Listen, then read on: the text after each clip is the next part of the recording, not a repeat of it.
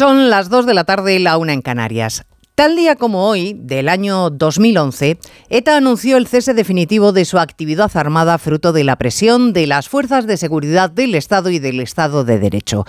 Doce años después, los chivatos los que daban órdenes de asesinar y de secuestrar han tornado en políticos.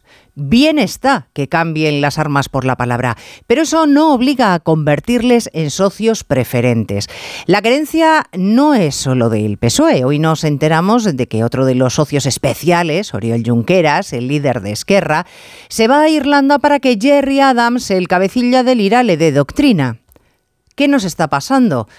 ¿Cómo hemos llegado a que haya partidos que conviertan en referentes políticos a los que tenían las balas como argumento? ¿Cómo es posible que haya formaciones dispuestas a bendecir que no todos somos iguales ante la ley, que pretenden perdonar a los que atentaron contra la Constitución o metieron la mano en la caja común? Pues el gobierno ante todo esto sigue callado. Onda Cero. Noticias Mediodía. Elena Gijón. Buenas tardes. El letrado mayor de las Cortes Generales, Carlos Gutiérrez, ha comunicado a la presidenta del Congreso que quiere dejar el cargo. Ya en el año 2021 firmó Gutiérrez un informe, Gutiérrez un informe contrario a la amnistía, informe que le sirvió al Partido Socialista para entonces votar en contra del borrón y cuenta nueva que pedían los independentistas catalanes. Claro, ahora el PSOE ha cambiado de opinión. Porque como le dijo en su día el presidente asturiano Andrés Barbón a, Carlos Alsina, Adrián Barbón, a Carlos Alsina, lo importante es gobernar. Y si hay que cambiar de opinión, se cambia. Y esta mañana Barbón se ha ratificado. Apoyo el diálogo, apoyo la convivencia y apoyo que haya un acuerdo que permita que exista gobierno dentro del marco de la Constitución. Apoyo que haga lo que haga el gobierno para poder gobernar. Antonio Guterres, el secretario general de la ONU, se encuentra en el paso fronterizo de Rafa. Allí miles de personas siguen esperando que se levanten las barreras para que los gazatíes puedan salir y los camiones con ayuda humanitaria puedan entrar, porque es crucial, decía Guterres. Estos camiones de ayuda no son solo camiones, son una línea de vida. Son la diferencia entre la vida y la muerte para muchísima gente en Gaza. Y lo que necesitamos es hacer que se muevan, que se muevan hasta el otro lado de la frontera, tan rápido como sea posible y tanto como sea posible. Mañana se celebra en el Cairo una cumbre histórica con presencia de gobiernos de todo el planeta, conscientes de que lo que está sucediendo en Oriente Próximo desatado tras los atentados de Hamas puede hacer tambalear la estabilidad mundial. Millones de euros en pérdidas después de las trombas de agua caídas ayer en la península y que esta mañana continúan sobre todo por el norte. Enseguida hacemos repaso, pero Asescon, la Asociación Española de Consumidores, advierte de que no tarden los ciudadanos en reclamar a sus seguros. Y ahí le recomendamos al consumidor que recopile pruebas, que recopile toda la documentación que sea necesaria para argumentar mejor su reclamación y que en el plazo de siete días desde, desde ayer solicite esa indemnización en el caso que tenga derecho a lo recogido en su póliza. Hay más noticias de la actualidad de la mañana y vamos a repasarlas ya en titulares con María Hernández y Paloma de Prada. La policía detiene en Madrid, Granada y Barcelona a cuatro individuos relacionados con el terrorismo yihadista por adoctrinar en las redes sociales. Tres de ellos han ingresado en prisión. Estaban muy radicalizados y se había detectado una actividad más intensa en la difusión de su ideario radical. El Tribunal Supremo anula la rebaja de una condena por la ley del sí es sí a un violador que vio reducida su pena de nueve a siete años de cárcel. La sala explica que la extrema violencia y la brutalidad del ataque no merecía una reducción, sino un incremento de la pena. El gobierno apuesta por el diálogo con Francia para evitar tensiones y solucionar los ataques a camiones españoles en la frontera. Las organizaciones agrarias exigen sanciones de la Unión Europea y denuncian la connivencia de la policía francesa que permite los bloqueos durante horas. La alcaldesa de Valencia justifica el pacto con Vox en el ayuntamiento por operatividad y eficacia a la hora de gobernar. Ambas formaciones han escenificado juntas el acuerdo sellado que, según María José Catalá, llevaba cuatro, cuatro meses fraguándose. El ultraderechista Javier Milei llega como favorito en las encuestas a las elecciones presidenciales del domingo en Argentina. Con una inflación disparada, promete dolarizar el país, niega el cambio climático, es contrario al aborto y defensor de la venta de órganos. Los reyes y sus hijas reciben a los galardonados con los premios Princesa de Asturias horas antes de la gala de entrega en el Campo Amor. La princesa Leonor pronunciará esta tarde su último discurso antes de cumplir la mayoría de edad y jurar la Constitución el próximo día 31. El temporal de las últimas horas se ha cebado sobre todo en el norte peninsular, donde hoy continúa la alerta roja, pero también ha habido lluvias que no vivíamos desde hace decenas de años en puntos como Madrid, Cáceres o Segovia. Vamos a nuestras emisoras para hacer repaso de situación.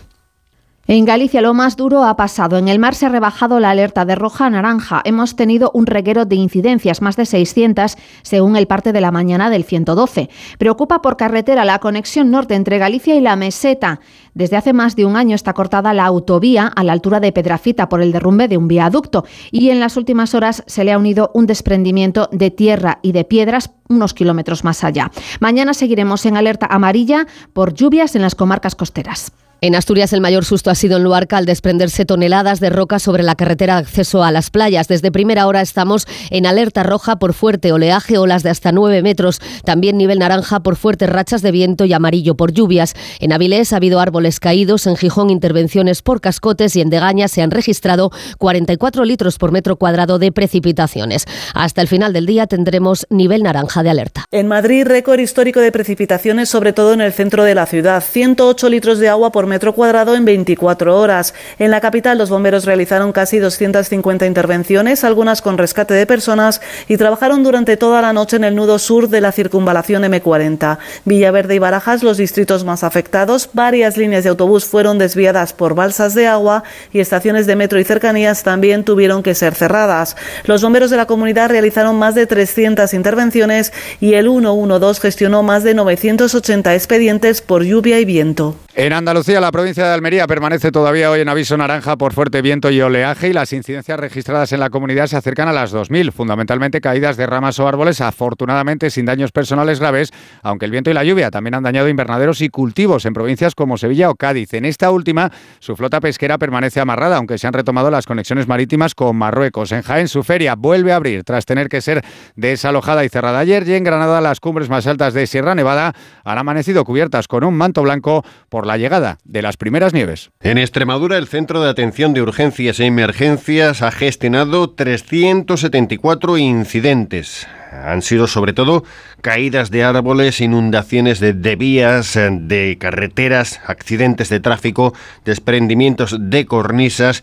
y uno de los más relevantes fue el desalojo de unas 60 personas en la ciudad de Badajoz en casas aisladas de Gébora y Valdevotua ante la crecida del río. Durante todo el día de ayer se hizo un seguimiento y afortunadamente esta mañana ya han podido volver a sus casas. Pues hoy todavía siguen los avisos rojos en el norte, pero ya el fin de semana, aunque muy lluvioso, será algo más tranquilo. Cristina Rovirosa. Esa borrasca que bien podría haberse llamado Atila por los daños que ha dejado a su paso empieza a desfondarse, excepto en Galicia y regiones del Cantábrico, donde siguen en alerta roja por lluvias intensas y vientos superiores a los 110 kilómetros por hora, que también afectarán a Cataluña y a Baleares, además de olas de 10 metros en las costas. En el resto del país, las precipitaciones van a menos. Mañana ya prácticamente desaparecen, pero por poco tiempo.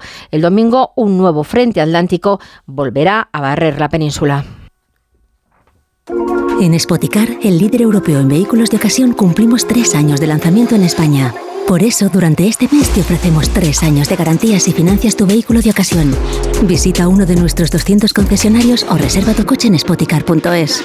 Financiación ofrecida por Stellantis Financial Services. Consulta condiciones en spoticar.es. Oferta de trabajo, cero candidatas. Oferta de trabajo, cero candidatos. Oferta, oferta, cero. En España hay miles de puestos sin cubrir en el sector de la ciberseguridad.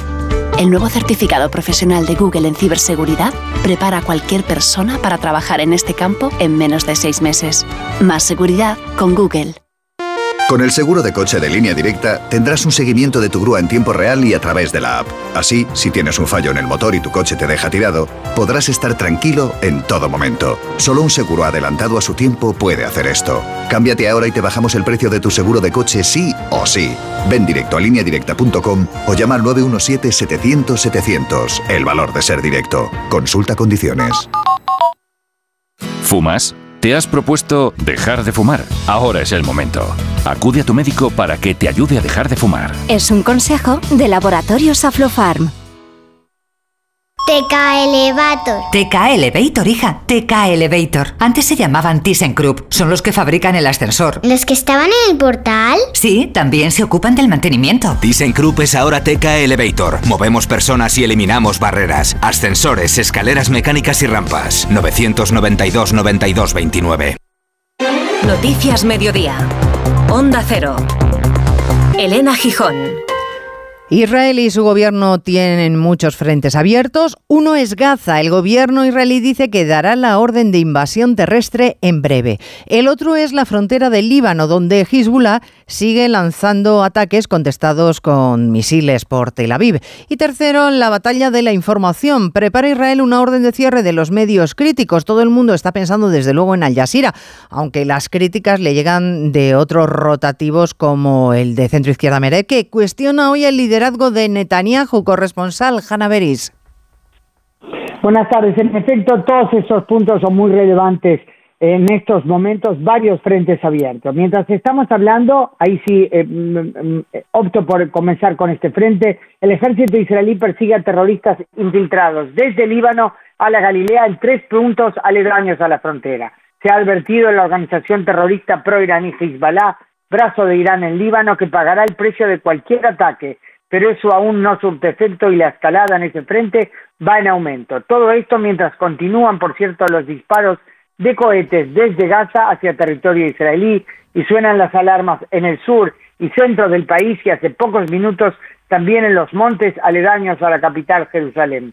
Mientras tanto, se sigue tratando de identificar los cuerpos de las víctimas de Hamas, pero en muchos casos están tan destrozados, hay inclusive numerosos casos de gente quemada viva que ni siquiera queda aún, dicen los expertos, ADN para poder comparar con sus parientes vivos que los están buscando. Israel va revelando más información recabada de los manuales de yihad, de guerra santa, con instrucciones que los terroristas trajeron consigo, por ejemplo, separar a las mujeres y los niños del resto de los secuestrados y también matar a todos los y matar, quería continuar Beris porque así lo hemos conocido esta mañana, a toda persona que sea fiel a Israel. Un país que asegura que esta noche ha atacado a más de 100 objetivos de Hamas en la franja. Entre ellos ha sido bombardeada una iglesia cristiana ortodoxa en la que han muerto una veintena de personas en esos objetivos de Israel. Bueno, a la espera de la operación militar, miles de palestinos siguen agolpados en el paso de Rafah. Ven al otro lado de la frontera, en Egipto, los camiones con ayuda humanitaria, pero no pueden acceder porque Egipto mantiene cerradas las barreras. La excusa es que hay que hacer inspecciones en la carga. Es más que probable que los camiones no accedan hasta mañana, justo cuando en el Cairo gobiernos de Europa, de Asia, de África, de América van a tratar de evitar la escalada regional y entre los asistentes a esa cumbre Asunción Salvador varios de los actores principales. El último en confirmar su asistencia esta mañana ha sido el líder palestino Mahmoud Abbas. También participarán, entre otros, representantes de Estados Unidos y la ONU, de Bahrein, Jordania, Marruecos, Arabia Saudí, Qatar, Turquía y la Liga Árabe, así como de varios países europeos, las instituciones comunitarias, además de China. El objetivo de esta cita multilateral, la iniciativa del egipcio Al-Sisi, es desescalar la violencia en Gaza, trazar el camino hacia un alto el fuego y buscar buscar una solución para la cuestión palestina. Tratan sobre todo de evitar que el conflicto se extienda más allá de la región y mientras el clérigo chií iraquí Muqtada al-Sadr ha llamado a hacer una sentada popular y pacífica, dice, en las fronteras de Israel con Egipto, Siria, Líbano y Jordania hasta que acabe el asedio a la franja. Va a ser esta una cumbre sin precedentes porque todos son conscientes de que el riesgo de que se desestabilice la zona es cierto. El presidente norteamericano Joe Biden, por ejemplo, le ha dicho a los norteamericanos esta noche que no estamos en un punto tan crítico desde hace décadas. Así, ha justificado que va a pedir al Congreso de nuevo millones de euros para partidas militares de apoyo, millones de dólares en su caso, en su caso para partidas militares de apoyo no solo a Israel, también a Ucrania, corresponsal en Estados Unidos, Agustín Alcalá. Reafirmando su papel como el faro que dirige el mundo, Joe Biden pidió ayer a sus compatriotas que no den la espalda a dos guerras que son vitales para la seguridad nacional de Estados Unidos, Israel y Ucrania. Hamas Hamas y Putin representan distintas amenazas, pero comparten esto en común. Quieren destruir totalmente a una democracia vecina, aniquilarla. El presidente envía hoy una solicitud de fondos al Congreso por valor de unos 100.000 millones de dólares, que incluye una partida de 60.000 millones para Ucrania y otros 14.000 millones para Israel. Un dinero que tardará en llegar a su destino debido a que los republicanos son incapaces de ponerse de acuerdo para elegir a un presidente de la Cámara de Representantes. Biden se reúne esta tarde con el presidente del Consejo Europeo, Charles Michel, y la presidenta de la Comisión, Ursula von der Leyen, para cerrar filas ante dos conflictos que son un inmenso desafío para Occidente. Por cierto, que Zelensky está haciendo esfuerzos para que no se orille la atención sobre el conflicto de Ucrania. Anuncia que él también piensa convocar una gran cumbre internacional en Malta, como la que celebraron Bush y Gorbachev tras la caída del muro de Berlín, la isla mediterránea, que ha sido el escenario elegido, aunque de momento es un desideratum, porque fecha no tiene. Bueno, aquí en España, el ministro de Interior ha citado a los portavoces parlamentarios para informarles, para analizar la amenaza terrorista en España. Se mantiene en el nivel 4, reforzado con medidas complementarias. La idea es informar, pero también tranquilizar. No se baja la guardia, como demuestra Arancha Martín las cuatro detenciones que se han realizado en las últimas horas. Por proselitismo y captación yihadista en redes sociales han sido detenidos en Madrid, en Barcelona y en Granada. Tres de ellos han ingresado ya en prisión por orden del juez. Los cuatro llevaban más de un año bajo el foco policial en el momento en el que se ha visto su radicalización, especialmente importante en estos momentos de alerta antiterrorista por la situación en Oriente Medio. La policía ha procedido a su detención. El ministro del Interior lleva días insistiendo en esa idea. Es verdad que el riesgo cero no existe pero las fuerzas y cuerpos de seguridad del Estado, dice el ministro, trabajan para tener bajo control cualquier riesgo extra en esta situación. Noticias Mediodía, Onda Cero. Un pincho de tortilla, por favor. ¿Con cebolla o sin cebolla? En un país con tantas posibilidades, hay un lugar para todos. Descubre nuestra cama Citroën Made in Spain con condiciones especiales hasta fin de mes. Descubre los diseños exclusivos y los productos innovadores de las tiendas porcelanosa. Piezas de gran formato, griferías con sistemas de ahorro, cocinas de inducción invisibles. La casa de tus sueños está en porcelanosa. Y ahora del 13 al 28 de octubre aprovecha los días porcelanosa con descuentos muy especiales. Porcelanosa. Los coaches cierran sus equipos. Ahora sí, esta es la recta final. Eso se llama adrenalina. Líder y lo más visto de la noche del viernes. Ahora empieza la verdadera guerra. La voz. Últimas audiciones a ciegas. Hoy a las 10 de la noche en Antena 3. La tele abierta. Ya disponible en Atresplayer. Me encantan tus zapatillas. ¿Verdad? Pues a mí me encantan el doble. ¿El doble? Claro, porque hasta el 10 de enero, si compras en las mejores marcas a través de Wilet, la app de Repsol, ahorras hasta un 40% del importe en saldo Wilet. Multiplica por dos tu ahorro. Por dos, esto hay que aprovecharlo. Más información en Repsol.es. Noticias Mediodía. Onda Cero.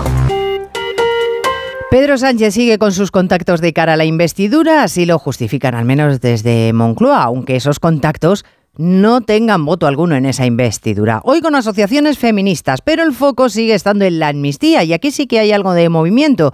Ya ha surgido una voz desde la ejecutiva de Ferraz, la de la diputada socialista Marinieves Ramírez, diciendo claramente que sí, que ella está a favor de la amnistía. Y además, más cosas, el letrado mayor del Congreso, Carlos Gutiérrez, que insiste en que quiere dejar el cargo. Fue él precisamente quien firmó en 2021 un informe muy claro contra la amnistía. Ahora con ese perdón más cerca de convertirse en realidad, habrá que elaborar otro dictamen y puede que esta vez sí se acepte su dimisión, la que en su día Ignacio Jarillo rechazó Merichel Batet. Pues en la dirección del PSOE no se comenta esa retirada del letrado mayor del Congreso que nos confirmaban esta mañana un experto constitucional, aunque fuentes del partido creen que esto ya va a ir rápido, dicen textualmente. Eso sí, las ganas por llegar a un acuerdo a veces provocan que algunos hablen más de la cuenta sobre la amnistía, como el caso de Barbón. Y hace unas horas la diputada Nieves Ramírez, que es miembro de la Ejecutiva, cuando insistían los compañeros del Diario Sur de Málaga, acababa diciendo esto. Bueno, la amnistía es una herramienta que está dentro del ordenamiento jurídico, bueno, ordenamiento jurídico, y yo lo lo que estoy a favor es de cualquier mecanismo que haga que nuestro país no se rompa, no haya ruptura y que haya convivencia y unidad. O sea, usted está a favor. Sí. Es la primera vez que una voz del Ejecutivo del PSOE se pronuncia abiertamente a favor de la amnistía y mientras Sánchez prepara ya su viaje de mañana a Egipto. Y mientras pasando los días y todavía sin fecha para la investidura, la presidenta del Congreso, Francina Armengol, sigue muda, pero hay detalles que dan pistas. Se ha empezado a desmontar el hemiciclo para prepararlo de cara a la jura de la Constitución de la princesa Leonor el próximo día 31, así que está claro que hasta después de que pase el evento, nada. El Partido Popular denuncia además la parálisis que vive el Congreso y acusan a Armengol, José Ramón Arias, de actuar bajo los dictados de Ferraz. En concreto de Pedro Sánchez, que quiere huir, dicen, del control parlamentario y de que se debatan mociones o se constituyan comisiones como sí ocurre en el Senado. Los populares, como decías, descartan actividad en las dos próximas semanas aquí en el Congreso, del que denuncian, lo hace la portavoz Cuca Gamarra, el cerrojazo impuesto por Armengol. El Congreso de los Diputados debe de estar al servicio de los ciudadanos y no al servicio de un ciudadano como Pedro Sánchez, única y exclusivamente para servir a sus ansias de poder. Tras el pleno de ayer en el Senado, desde el Partido Popular consideran que sus presidentes izaron la bandera de la igualdad entre españoles, aunque no descartan que Sánchez pudiera pactar un referéndum disfrazado de consulta. Bueno, el gobierno español tiende la mano a los viticultores franceses y este es otro asunto tras el bloqueo que se vivió ayer en el paso fronterizo de Le Pertus para impedir la entrada de vino español a granel. Para que no se repitan esos actos y para no tensionar más las cosas, el ministro Héctor Gómez apuesta por el diálogo. Las asociaciones de agricultores le piden al gobierno que sea algo más contundente, que eleve una queja ante Francia y ante la Unión Europea. Y además, Jessica de Jesús Sanciones para los que participaron en el bloqueo. Son intolerables, dicen las, las, organizaciones agrarias, los ataques que se producen en la frontera y la pasividad de las fuerzas de seguridad francesas. Por eso van más allá del diálogo. Monse Cortiñas es la vicesecretaria general de UPA. Pedimos a la Comisión Europea que tome cartas en el asunto. Pedimos también al Gobierno español que contacte con el francés y que este tipo de acciones no se vuelvan a producir porque esto no es una protesta, es un ataque contra los productos españoles que creemos que merece una respuesta respuesta adecuada. Mientras de momento el gobierno francés guarda silencio, desde el español el ministro en funciones Héctor Gómez habla de diálogo y de que no quiere generar ningún tipo de problemática, aunque entienda, asegura que los cauces para la solución del conflicto deben ser otros. Noticias Mediodía. El seguro de coche de línea directa te ofrece las coberturas más innovadoras y los servicios más completos y diferenciales. Y además, al mejor precio. ¿Qué más se puede pedir? Solo un seguro adelantado a su tiempo puede hacer esto. Cámbiate ahora y te bajamos el precio de tu seguro de coche sí o sí. Ven directo a lineadirecta.com o llama al 917-700-700. El valor de ser directo. Consulta condiciones. ¿Quieres tener la mejor visión de cerca y de lejos? Ahora con Chinchín Progresivos de Aflelu te lo ponemos muy fácil. Llévate el segundo par de gafas progresivas por un euro más para ti o para quien tú quieras. Solo con Chinchín Progresivos de Aflelu. Ver condiciones. Hay que empezar a vivir. Vuelve General Maratón Málaga. El próximo 10 de diciembre, no te quedes de brazos cruzados y anímate a descubrir Málaga de una manera única. Inscríbete ya en generaliMaratónmálaga.com con la colaboración de AVE Renfe, transporte oficial del maratón. La vida pasa Tras el parón para los partidos de selecciones, vuelve la Liga con su décima jornada. Oscar Conde, buenas tardes. Buenas tardes, Elena. Jornada que se abre esta noche con el Osasuna Granada, duelo para el que no ha viajado con el equipo andaluz el atacante israelí Show Baseman por recomendaciones de seguridad externa. Esa décima jornada de Liga nos deja mañana cuatro partidos, entre los que destaca la cita del líder, el Real Madrid, que visita el Sánchez Pijuán para medirse a un Sevilla en cuyo banquillo se estrena Diego Alonso. Los madridistas no podrán contar con el sancionado Nacho, volverá al equipo Álava. También podrían entrar en el 11 los internacionales sudamericanos, pese a tener poco tiempo de descanso. En la rueda de prensa previa, cuestionado Ancelotti sobre su futuro, no ha querido ser contundente el italiano. Obviamente, como te he dicho muchas veces, estoy muy contento con el Real Madrid. Aquí paro, soy un poco egoísta, también yo, sí. ¿Qué, qué quieres? Si quiero renovar o no. Creo que de mi futuro no hablo porque mi futuro es mañana, miércoles, el clásico. Hay muchos rumores entre esto, pero yo creo que pro pronto se aclarará todo. Uno de los alicientes de ese Sevilla-Real Madrid será la presencia en el once hispalense de Sergio Ramos, del que ha hablado así el debutante técnico de los sevillistas, Diego Alonso. A Sergio lo he visto motivado todos los partidos. Lo he visto motivado esta semana y seguramente estará motivado las próximas semanas porque es un competidor. Los jugadores veteranos, los jugadores jóvenes han hecho una piña, saben cuál es el objetivo, la motivación está preestablecida, ¿eh? es defender los colores del Sevilla y el tratar de, de, ganar cada partido que tengamos por delante. Por cierto que hemos conocido que el ex sevillista Papu Gómez, ahora en las filas del Monce italiano, habría dado positivo en un control antidopaje en noviembre del año pasado, cuando aún militaba en el Sevilla, tendría que hacer ahora frente a una sanción de dos años. De vuelta a la liga, se juegan también mañana el Real Sociedad Mallorca, el Getafe Betis y el Celta Atlético de Madrid, duelo para el que recuperan efectivo los rojiblancos como Soyunchu, Pablo Barrios o Correa. Ya para el domingo destaca todo un clásico de nuestro fútbol, ese Barcelona Athletic de Bilbao, disponible Nico Williams para visitar a un Barça plagado de lesionados, Cundé, De Jong, Pedri, Lewandowski, Sergi Roberto y Rafinha, aunque estarán disponibles los recuperados Valde y Lamin Yamal. Ha defendido hoy Xavi a la porta tras su imputación en el caso Negreira y ha apoyado la tesis del presidente de que se trata todo de una campaña orquestada por el madridismo sociológico, algo que ha definido así el técnico culé. Pues situaciones que para desestabilizar un poco, ¿no? Se está hablando demasiado de cosas extradeportivas. En mi etapa también, la más maravillosa de la historia de este club, pues se hablaba que había doping, que nos dopábamos. Eso es una realidad. Lo sufrimos nosotros cuando el Barcelona iba muy bien. O el Villarato. Se lo inventó un periódico, el Villarato. Un periódico de Madrid, del Madrid. Sorteada la fase de grupos de la Champions femenina, encuadrado el Barça junto a Rosengar, Benfica y Entad de Frankfurt. El Real Madrid jugará contra Chelsea, Haken y París en baloncesto Euroliga. Victoria ayer del Real Madrid ante el Milán, derrota de Basconia con Zalgiris. Hoy Efes Valencia y Barcelona Bayer en motociclismo, Gran Premio de Australia. Las condiciones climatológicas obligan a adelantar al sábado la carrera larga de MotoGP. En los libres de esta madrugada, el sudafricano Binder ha sido el más rápido, con Viñales tercero y Jorge Martín cuarto. Problemas para el líder, para Bagnaya y se pone hoy en marcha también el Gran Premio de Estados Unidos de Fórmula 1. Esta tarde los entrenamientos libres por la noche la clasificación con Carlos Sainz y Fernando Alonso. Llega Aston Martin con mejoras a Austin. Ramen de alubias luengo, like. Crema de garbanzos luengo, like. Las fotos de tu jefe de fin de semana, ay. Las legumbres luengo te lo ponen muy fácil para gustarte. Se preparan de mil maneras y su sabor es único. Legumbres luengo, la nueva pasta. 29. Tus nuevas gafas graduadas de Sol Optical. Estrena gafas por solo 29 euros. Infórmate en soloptical.com. La carrera Ponle Freno cumple 15 años y vuelve a las calles de Madrid con una marea humana de solidaridad.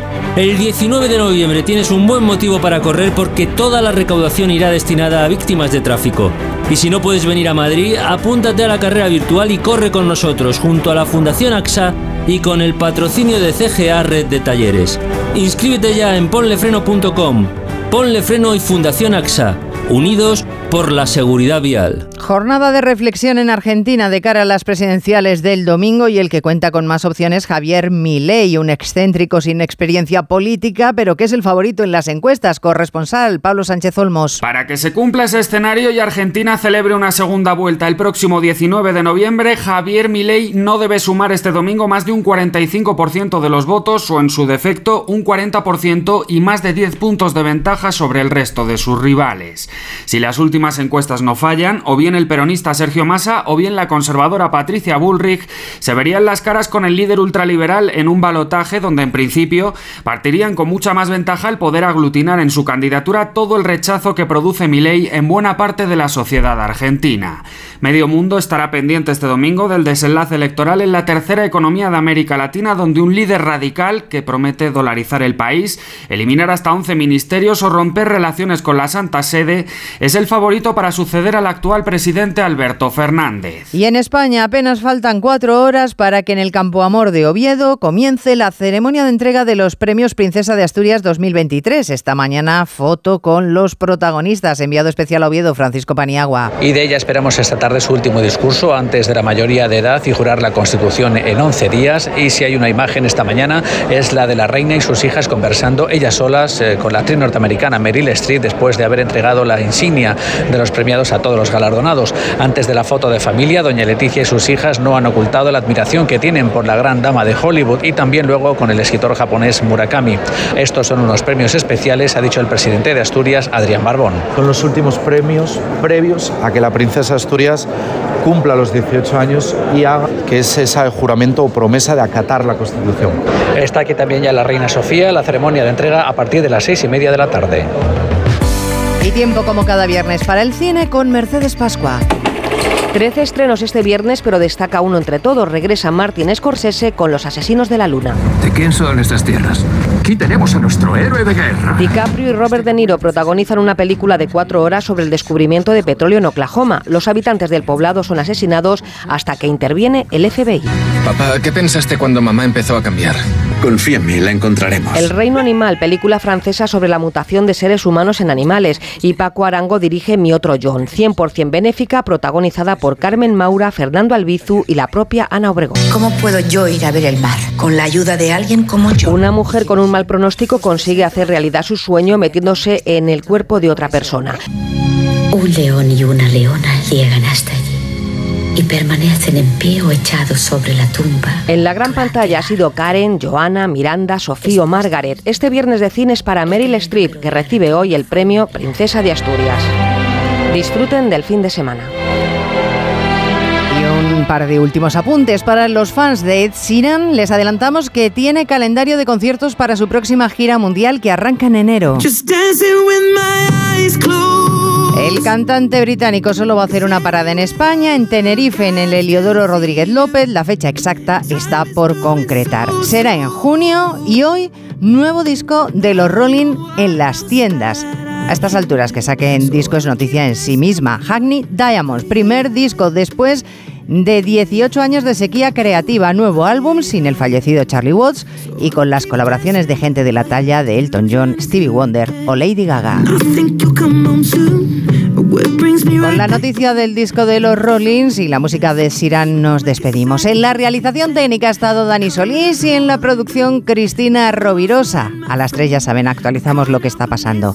Gracias señores por estar ahí. Muy buenas tardes. Noticias Mediodía. Onda Cero. Elena Gijón.